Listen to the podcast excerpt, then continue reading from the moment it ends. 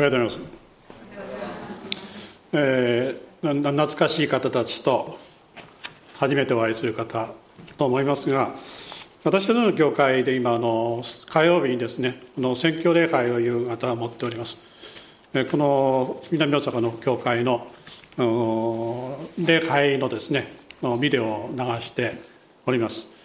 で、まあ、2、3週間の遅れますけども、1月28日までのメッセージと皆さんですね。皆さんいつも後ろ姿を拝見しながらあの後ろ姿です。美しいですよ。本当に、えそれが本当の姿だと 思いますけど、まあ、あの今日あのお時間をいただきましてですね、えーまあ、先生にお任せさせていただけないかということでこの忙しいスケジュールの中で時間を取っていただきまして本当に感謝しております。でもう一つはあのこちらの後ろの新街道の絵ですね。これ実は私十数年前に夢で福野先生がすでにこの、ね、画面を示しながらですね、えー、この新街道のビジョンをですね語っていらっしゃるのを私夢で見ております、えー、神様がそれをこの現実に一歩一歩近づけてくださっていらっしゃると。このところからね今日改めて直に見させていただきましてね感謝していた次第です。そして皆さんがこのビジョンをご一緒にすることができるという羨ましさですね。福野先生と共にこの神の国をの宣教を広げることができる幸いというのを私は素晴らしいなと思っております。羨ましいです。皆さんね。で簡単に自分で自己紹介させていただきますけど1970年の5月の2日に教会に初めて参りました。それの1か月ぐらい前なんですがあのクリスチャンの方たちを観察してですね、えー、未信者の人も観察しましてですねこのクリスチャン何か自分にないものがあるなこの人たちのあるもの欲しいなと思いました。そして教会に連れてってくださいということですね。えー、スウェーデンフリーミッションの御殿場の教会です。3月の半ばにあの選挙礼拝で有原茂というアルゼンチンの選挙師が来られます。彼を観察しておりました。そしてあの、まあ、彼らと彼と弟さんですね。観察しまして、えー、本当にあの教会に連れてってくださいと。その当時は信仰も何も分かりませんけども何か自分にためになるものかなと思って行きました。5月2日の土曜日の夜。で自分にとっては初めての教会でなんかメッセージが後ろへ飛んでいくような感覚を覚えました。3日の日曜日もこの予定はなかったんですがあの牧師人がですね明日も礼拝がありますからぜひおいてくださいって言われてはいと返事をいたしました。返事をした限りは行かなきゃいけないという義理的なものを持っておりましてですね3日の礼拝に出まして午後に学生たちが東京とか横浜に帰ってくると祈り会をしようということですね。そこでこの、まあ、自分自身を振り返ることができましてね。不思議なんですがイエス様があの手をですね差し出して幻を見させていただきましたイエスのキリストの傷跡を見てですね顔は見えなかったんですが本当にね温かい怖いですね手だけ。何かこう自分の目の前に出てきますとねでもものすごい暖かいんです。そしてこの傷跡がありました。ああイエス様だとすぐ分かりました。それまで何かものすごく自分自身の罪意識の中でですねこのこう、むしろの追い込まれるような感じだったんですがイエス・キリストを招いてくださっていらっしゃるそのことを見て本当にその時イエス・キリストを信じました。5月3日です。そして7月26日に水のバグツも起きました。8月23日、まあ、かいつまとボンボン言ってますけど 8月23日に聖霊あの聖霊のバックスも受けたんですね。そしてこの1週間のうちの8月30日に検診の証明をいただきまして今日に至っております。同じスウェーデンフリーミッションののミルダ・ヤードストロムという宣教師とともにですねそのの開拓をいたしまして41年になります、えー、御言葉をお読みしたいと思いますが詩編の103編1月28日に小杉先生が御言葉を開いてくださいました。この御言葉が心に今日ありますのでこの御言葉から始めさせていただきたいと思っていますが支援の103編です。1節から5節。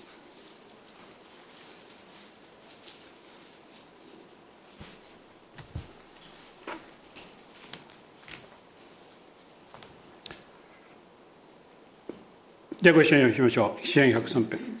1節から5節我が魂を主を褒めたたえよ。私のうちにあるすべてのものよ。聖なる皆を褒めたたえよ。我が魂を主を褒めたたえよ。主のよくしてくださったことを何一つ忘れる。主はあなたのすべての咎を許し、あなたのすべての病を癒し、あなたの命を穴からあがない。あなたに恵みと憐れみとの冠をかぶらせあなたの一生を良いもので満たされる。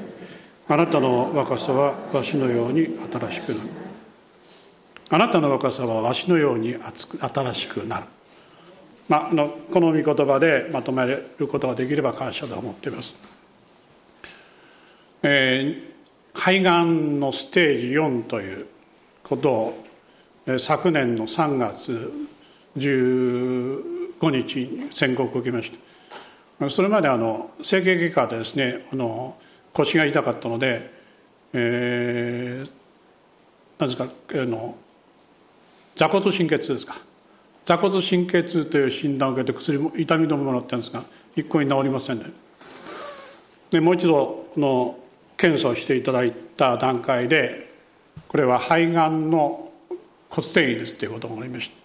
で即刻がんセンターですね紹介いただいてがんセンターに入院するようになったんですが、えー、聞きますと骨盤の上部はバラバラです背骨の4番5番がダメージをいただいて右腰に1 0センチの腫瘍ができておりましたドクターが「あなたどうしてここへ歩いてきたんですか?」と言いました痛みはあったんですが足もしびれておりますがあの歩いて病院に行きましたら歩ける状態ではないと言いました。であの歩いてはいけないと。そこ車椅子生活が始まったんですね。でがんは今あの医学の進歩とともに5年生存率60%ぐらいになっています。私の場合は進行がんですので1年生存は6割か7割ぐらいということです。5年生存率5%です。5%っては20人に1人肺がんの進行がんの場合そういう状態なんだそうです。で私自身はあのびっくりしましてね。信仰持った当時は病気にもならないと思いました。クリスチャンになってですね病気になりますね。病気にもなりますしでもその当時はあの本当にあの素晴らしいイエス様の救いいただいた中においてですね病気もならんだろうと。本当にあのそういう、まあ、思いを持ってやっていました。あまり病院あのかからずに参りましたので突然の肺がんステージ4で肺に関してはもうあの手術はできません。放射線も当てることできません。で抗がん剤治療とあとの緩和ケアという、まあ、いわゆる死を待つという段階しかないということを言いました、まあ、びっくりしました。でも今日我が魂を死を褒めたたえよ私のうちにある全てのものよ聖なる皆を褒めたたえよ我が魂を死を褒めたたえよ主のよくしてくださったことを何一つ忘れるなとあります。聖書の御言葉というのは大変あの積極的肯定的なものを私たちに与えてくださっています。ですから御言葉が私たちの心の中に深く入って御言葉を告白していく時に癒しも起こりますしの奇跡も起こってくると思います。で何一つ主のよくしてくださった何一つ忘れるなと言いました改めてまあそういう状況の中で私自身はのまあ今の60今6歳なんですが振り返りながらですね神様が私にしてくださったことをいくつあるのかと、まあ、数えました。ね、忘れるなというんで数えて、忘れていたものもああこんなこともあんなことも、まあ、ある面言えば毎日が神様の奇跡の連続であるようにこの思い返されてきました。大きな癒しと奇跡だけど7つか8つぐらいありました。こんなに神様は私によくしてくださって私たちの家族によくしてくださっていらっしゃるんだな。それを一つも忘れてはいけないんだということを帰りました。でちょうど5年前にですねその一つのこととしてですねあの私たちにあの家庭にも家が与えられました。家が与えられたとどういうこと経過って言いますと実はあの父が5年前に天国へ帰りましてですね母が一人残されました。父は65で信仰を持って92歳で召されてまいりました。で母は当時89歳だったんですがもう一人暮らしというのはちょっと難しいので、まあ、同居を考えてですねまあの教会にも来てたんですが教会に同居という形も難しくなりますのであの3人で、まあ、住める家がないかなということで祈り始めました。手持ちはありません。お金はありません。ですからだんだん探す場所がだんだんだんだん遠くなって山の上のぐらいに 別荘ならいいんです。で一軒家があってで別に家がもう一軒あるんだったら山の中でも構わない。山で生活するわけにいきませんので祈っておりましたら半年ぐらいしてですねあのアルゼンチンからメッセージがメールのメッセージがありましてですねそしてそこで何が起こってるかというと、えー、日系の方でアルゼンチンに帰った方の娘さんがメールくださいましてね「先生一週間祈りなさい」私のおばさんが先生のために特別祈っています。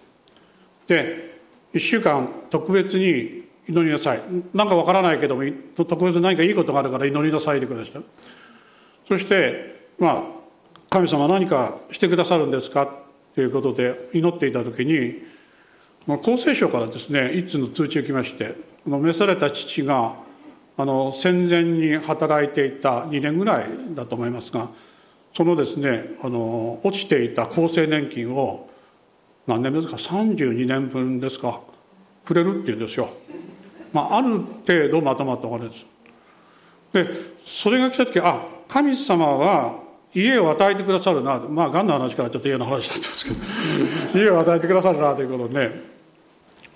で祈りながら行きましたら実はあの年末でしたが5年前の年末年末11月の終わりぐらいになった家内がですね乳がんとこのちょっと今甲状腺がんをやってるんですが乳がん13年前にやりました。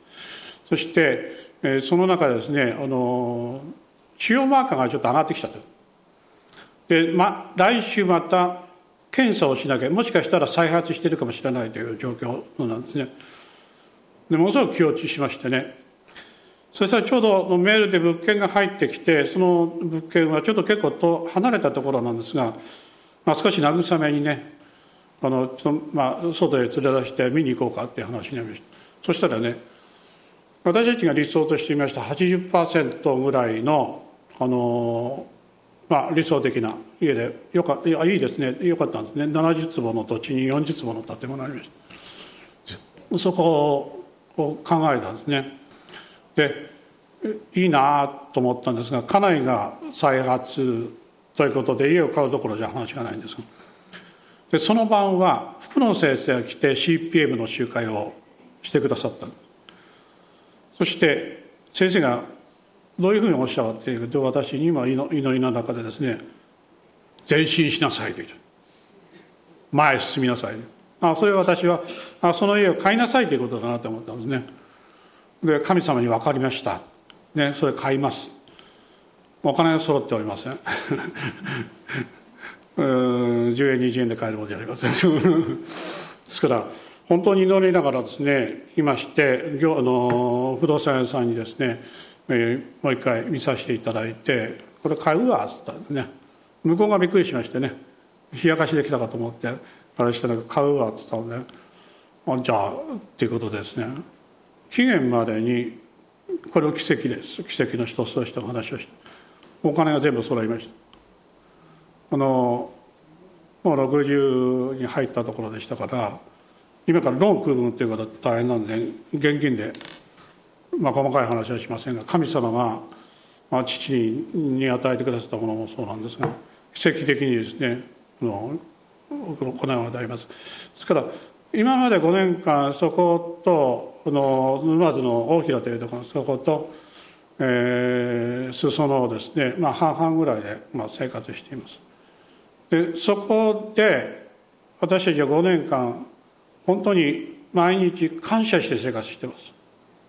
それは何かと自分たちが何かを得たものじゃなくて神様がそこをそこ与えてくださったという。そしてあこれは将来神様ここを教会してくださるなという思いを与えられているんですね。祈りながら来ています。そしてそこで御言葉を常に開きながらのメッセージの準備をしているんですががんになる前にあの実は主がよくしてくださったこと。本当にたくさんのことを思い返しながらまあ神様はこのことに関しても奇跡を行ってくださるなということを心を止めていました。でもう一箇所は御言葉を読みしたいんですがピリピ人への手紙3章。10節から16節です。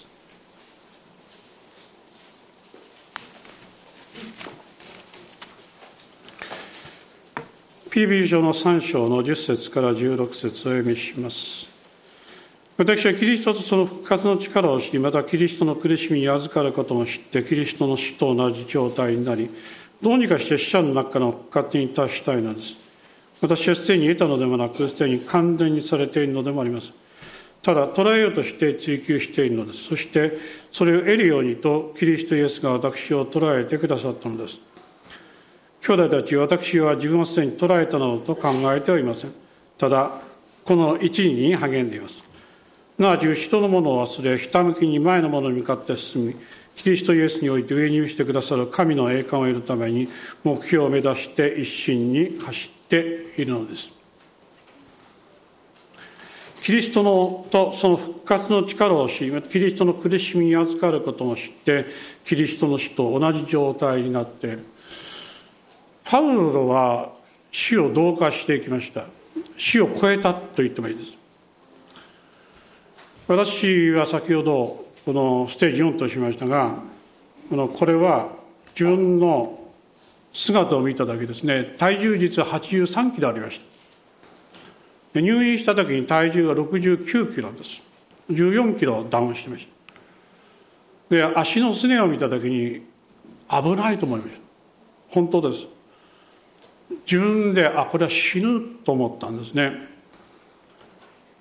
で放射線治療が始まりました。それは腰に対する先ほど言ったように肺に対しては放射線治療できませんので腰に対して放射線治療を当てていただくんですがあの歩いていくことができません。骨折の恐れがあるのでストレッチャーというですねまあ寝台というんですかあれに寝かされて放射線室に入っていくわけです。でいつ来るかわからない。今日は1時からですよとか3時からですよとかそういう予定突然看護の方が来てですね「横山さん今から行きますよ」ってですね。だからいつも用意をしていかなきゃいけない。まな板の声。あれそのものなんです。もう神様のそのまな板の中にの、ね、抜かされてそして放射線を3週間ほど受けてきました。その時の私自身はやっぱあのあ神様の手の中にもうすでに自分の命が置かれているんだということを自分の中で確認したんです。だから生きるはキリスト死ぬものまた益なりという御言葉がありますけども、まあ、天国へ召されるのはそれもよし、まあ、神様がまた命を流らさせてくださるのもそれもよし。ただ家内が残っておりますし母はまだ残っておりますので教会のこともまだあります。ですから本当に戦いですね。毎晩祈る時に「がんよ出てけ」と「ねがんよ消滅しろ」多くの外国でも日本でも南大阪の教会でも祈ってくださるということを聞いてました。本当にこのがんとの戦いというものが始まってですね本当にの戦いでした。でも自分自身はもうイエス様にお任せして、ね、イエス様が与えられた命であってイエス様が生かしてくださりまたイエス様が運んでくださったものですのでそのままでありました。そして神様に本当にお委ねしながらですねこの歩むことをできました。放射線治療をしていただいて、まあ、痛みを取るという今は痛いところをまず痛みを取るということなんですが再度実は抗がん剤治療のために入院をいたしました。4月の24日です。そして一晩寝ていましてですね朝方の1時半4月25日入りました。その時に神様が私自身の心の中に祈りなさいという思いを与えてくださった。祈りの思いを与えてくれで何のために祈るんですかって言ったらこのがんセンターのに入院されてる方また外来で来られる人たちのために祈りなさいと思いが与える。自分のためっていうよりもそのねちょうど2人部屋なんですがあの同室の方はちょうどいなくてですね個室みたいな状態だった。知性では祈るんですがあのもうその知性の祈りとも限界があります。威厳で3時間。もう隣もいませんので安心してね本当主の前にね自分でも分かりません。どういうふうに言って分かりませんが威厳で神様の今祈りながら祈り続けながら祈っていったんです。そうした時に箱根山の方の窓辺がありましたからそこが明るくなってきました。4時半です。3時間祈ってた。でカーテンを開けて箱根山の方を見ましたらですねちょうど一筋のですねワンウェアです飛行機雲ですあれね考えたら。でも短くてものすごく太い。ああいう飛行機も初めて見ました。こういう状態ですよ。天を指してらっしゃるああ神様祈りを終えていいんだなっていうことをね今その時感じましたその時に出エジプト記の第17章の御言葉が心の中にやってきました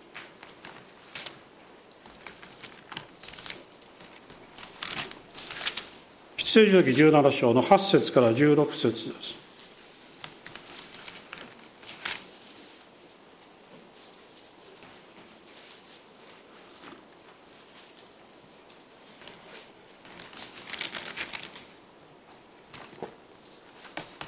出エジプト記17章の8節から16節です。お読みします。さて、アマレクが来てレフィルムでイスラエルと戦ったモーセはヨシアに言った。私のために幾人を選び出て行ってアマレクと戦いなさい明日私は神の杖を手に持って丘の頂に立ちますヨシアはモーセが言った通りにしてアマレクと戦ったモーセとアロンとフルは丘の頂に登ったモーセが手を挙げている時はイスラエルが優勢になり手を下ろしている時はアマレクが優勢になった。しかしモーセの手が重くなった。彼は石を取りそれをモーセの足元に置いたのでモーセはその上に腰掛けた。アランとフルは一人はこちら側。一人はあちら側からモーセの手を支えた。それで彼の手は日が沈むまでしっかりそのままであった。よしアマレクとその民を剣の刃で打ち破った。主はモーセに仰せられた。このことを記録とした書き物に書きししヨシアに読んで聞かせよ。私はアマレクの記憶を天の下から完全に消し去ってしまう。モーセは祭壇を築きそれをアドナイ・ニシと呼びそれは主の御座の上の手のことで主は世々にわたってあまねくと戦われると言われた。霊的戦いがあります。私の信仰生活の中において目に見えるものが実は実際的に戦いでの戦う相手ではなくて目に見えない背後にある霊的なものとの戦いをしている時がたびたびあります。その祈りをする時に神様はモーセの祈りをしなさい。まあそういう意味で鳥なしの祈りということモーセの祈りをしなさい。ね。モーセの祈りアンソニ牧師がもう何十何年前ですかそのにも来てくださった時がありました。その時に神様が「あなたはモーセだ」「アランとフルとヨシアを整えなさい」今でも私の心の中にあります。えアロンとフルとヨシアを教会の中であるいはもう少し広い範囲の中で整えていくのであるということを思いました。手を挙げて威厳で祈ってましたけども。当然疲れますので。ね神様モーセの祈りなんです。アロンとフルはどこにいるんですか？ペットがあるじゃないか。肘を下ろせ支えらされながらですね。まあ、実際的に多くの方たちが取りなしを祈ってくださっていらっしゃるんだと思います。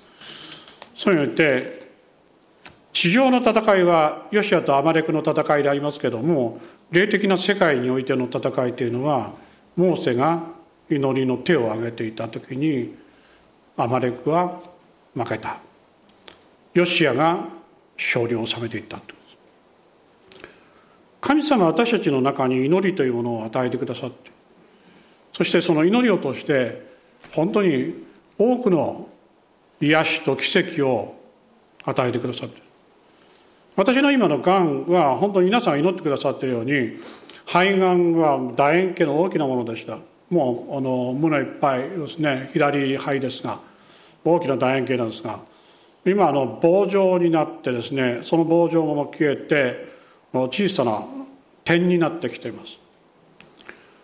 またあのこれはある意味の一瞬に癒されましたら奇跡といいますか、まあ、癒しの中の流れの中に入っていますがお医者さんたちは2種類の方がいます。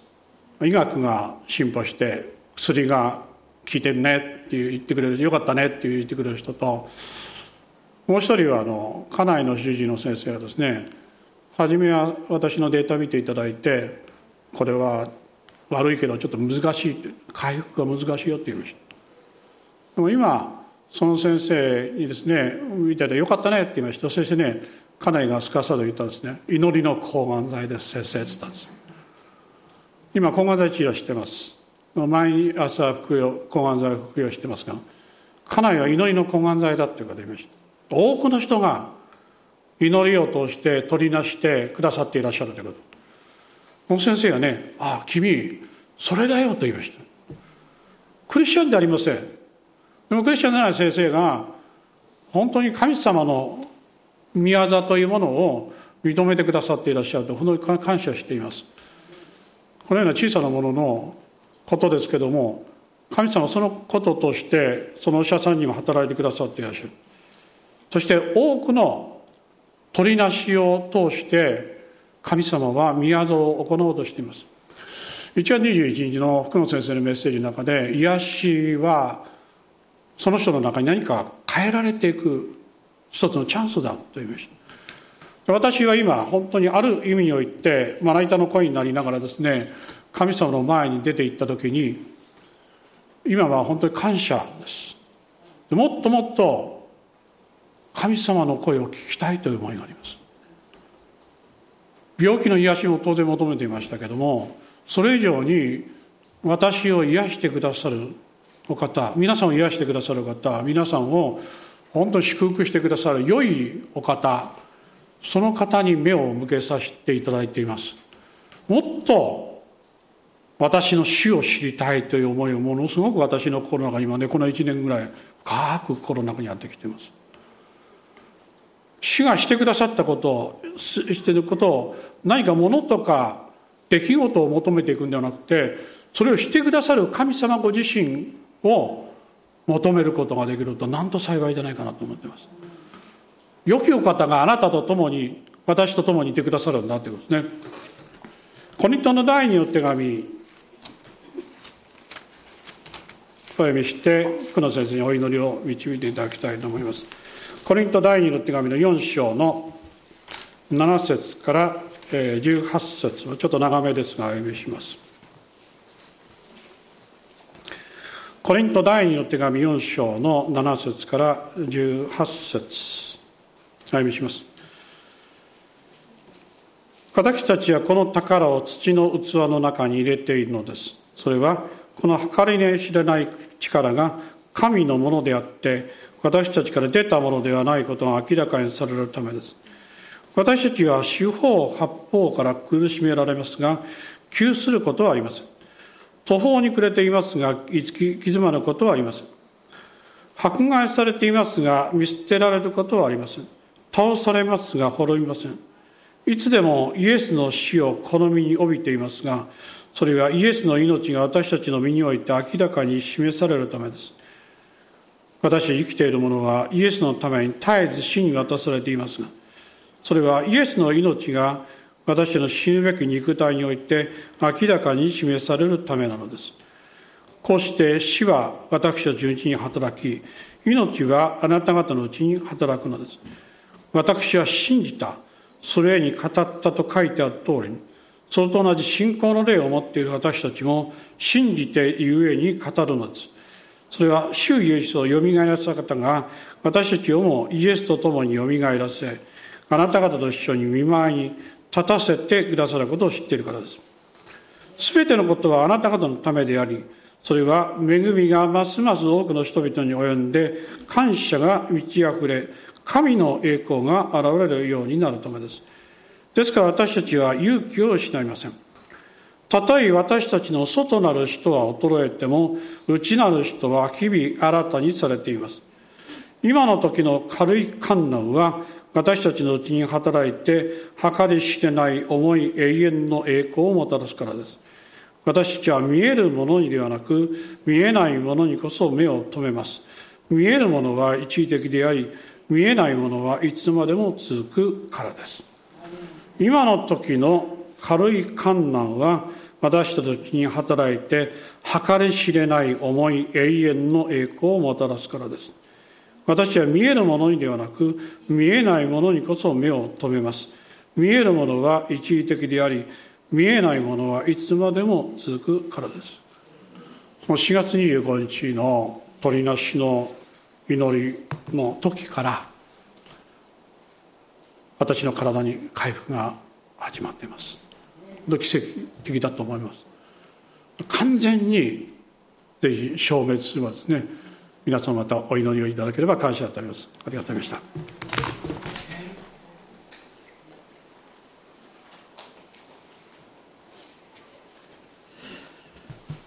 まあ、私はあの初めお聞きした時にですねあの、まあ、奥様も一緒にお話した時に実はお医者さんから余命宣告されたんですよって言われました。でどう受け止めていいか分からなくってなんかぼーっとしてましたしばらく自分自身がですね。であの現実に、まあ、その後先生がお車に乗るのも難しくなっていったという状況の中で、まあ、本当に、えーまあ、心の中で叫んでおりましたけどもうでも主は素晴らしいですね。いや本当に主に栄光を返したいと思います。でもう完全にそれ証明するように今一緒に祈りましょう皆さん一緒に。アーメンハレルヤ感謝します。どうぞ皆さんどうぞ声出してまた奥様の健康も支えられるように祈ってください。アーメン主あなたは奇跡の方です。あなたは素晴らしいことを私の敬愛します。横山先生の上に成してくださっております。アーメン主よ。ああ主よ。ハレルヤ感謝します。お主よ。完全にそのがんが消え去りますよね。あと少し残っていると聞いてますが完全に消え去ります。アーメン。また奥様の健康も支えてください。ハレルヤ。主の栄光が表されていることを感謝します。アーメン。アーメン。あなたの皆を褒めたたえます。アーメン。アーメン。また同時にこの教会の兄弟姉妹もまた私の家族や友も病の中に戦っておられる方がたくさんいらっしゃいます。今日も三山兄弟を覚えます。あなたが癒しの恩見てを持って触れてくださいますように。また何かの方たちのことを聞いておりますけど主が恩力を表してくださると信じます。アーメン。感謝します。アーメン。アーメン。あなたは癒しの神。そしてあなたは何よりもご自身の愛とご真実を表してくださる方ですからそれを主私たちは今日信仰を持って受け取ります。信仰を持って受け取ります。アーメン。感謝します。アーメン。ハレルヤ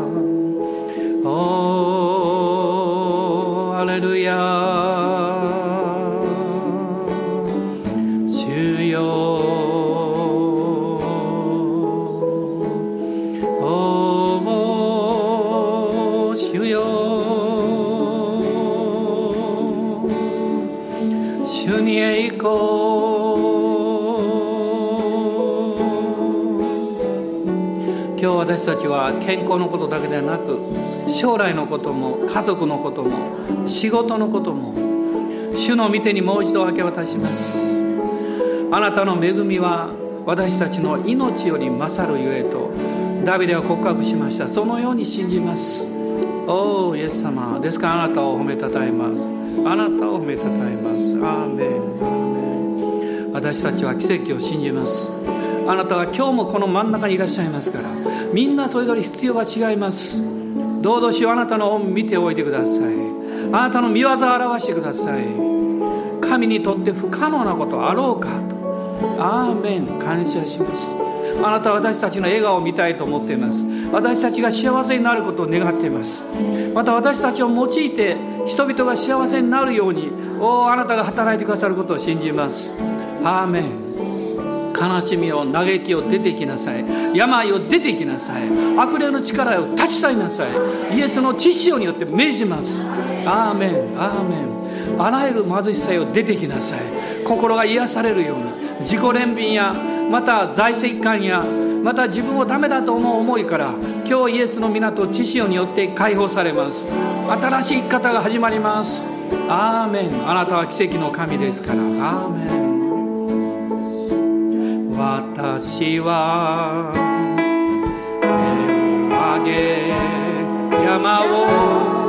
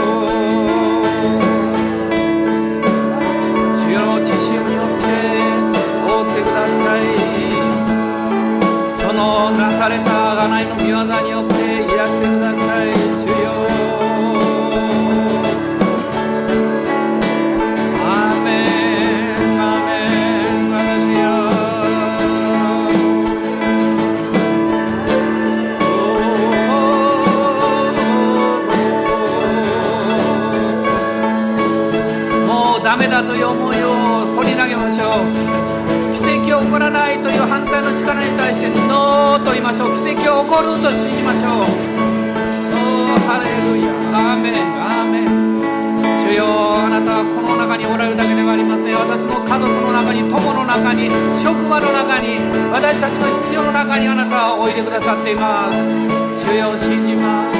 主よ信じます。主よ信じます。主よ信じます。アーメン。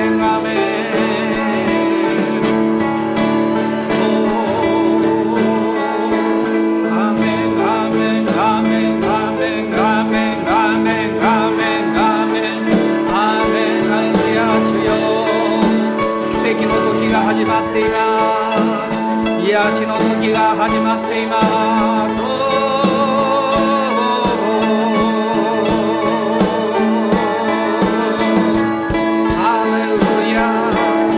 あなたの中に信仰のリズムを作りましょう。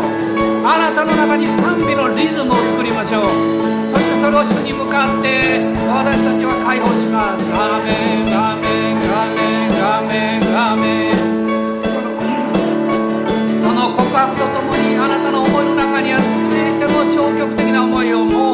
ましょう。主が癒していらっしゃいます。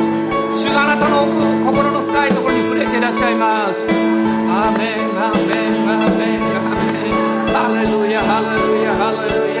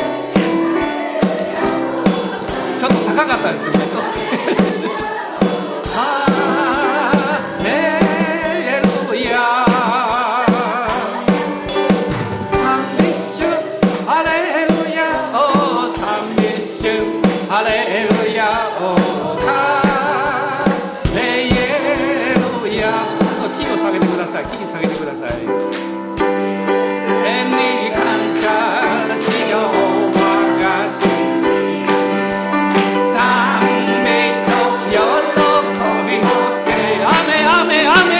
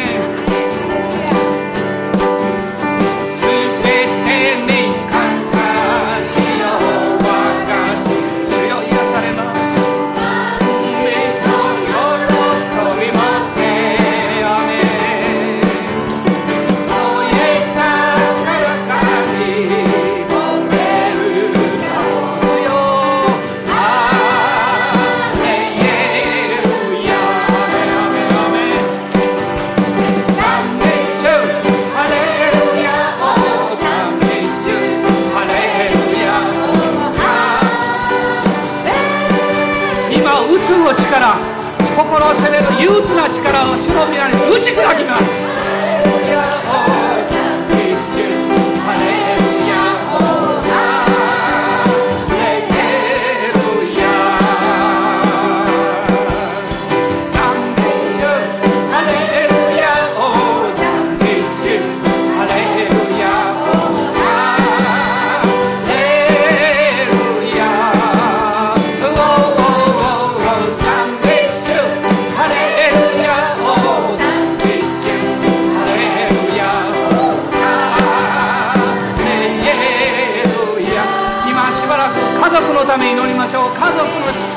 宣言しましょう。アーメンアーメン。ハレルヤ。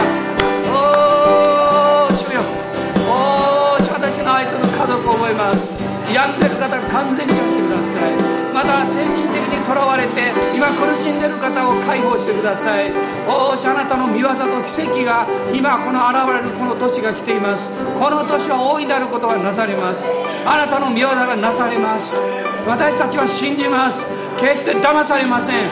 敵の言葉に騙されません。アーメン。アーメン。ハレルヤ。ハレルヤ。誰があなたの家族が救われないと言ったんですか？誰があなたの家族がもうどうしようもないと言ったんですか？誰もそんなこと言いません。敵の嘘です。主はあなたやあなたの家族を祝福なさいます。あなたの友を祝福なさいます。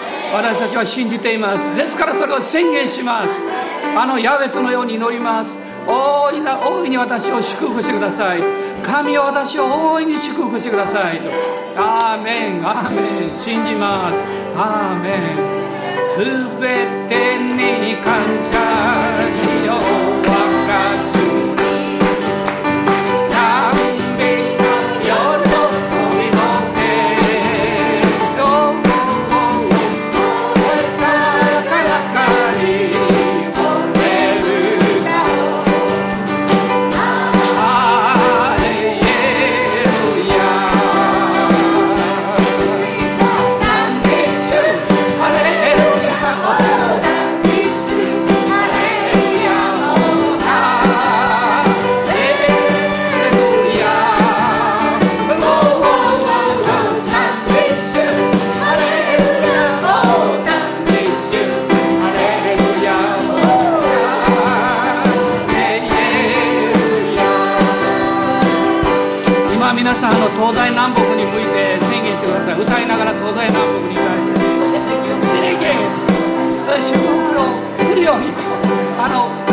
けど椅子動いても構いませんから動いてください。いいですから。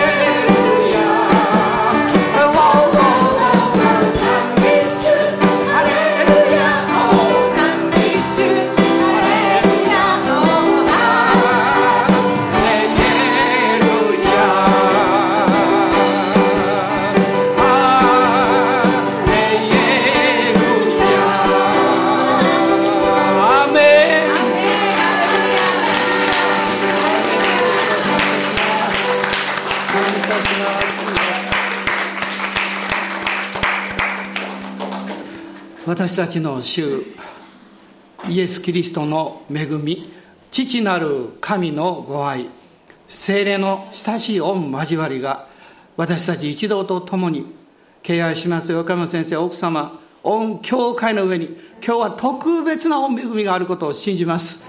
またこのしもべたちの上にもあなたのご真実と御力が豊かに現れますように。アーメン。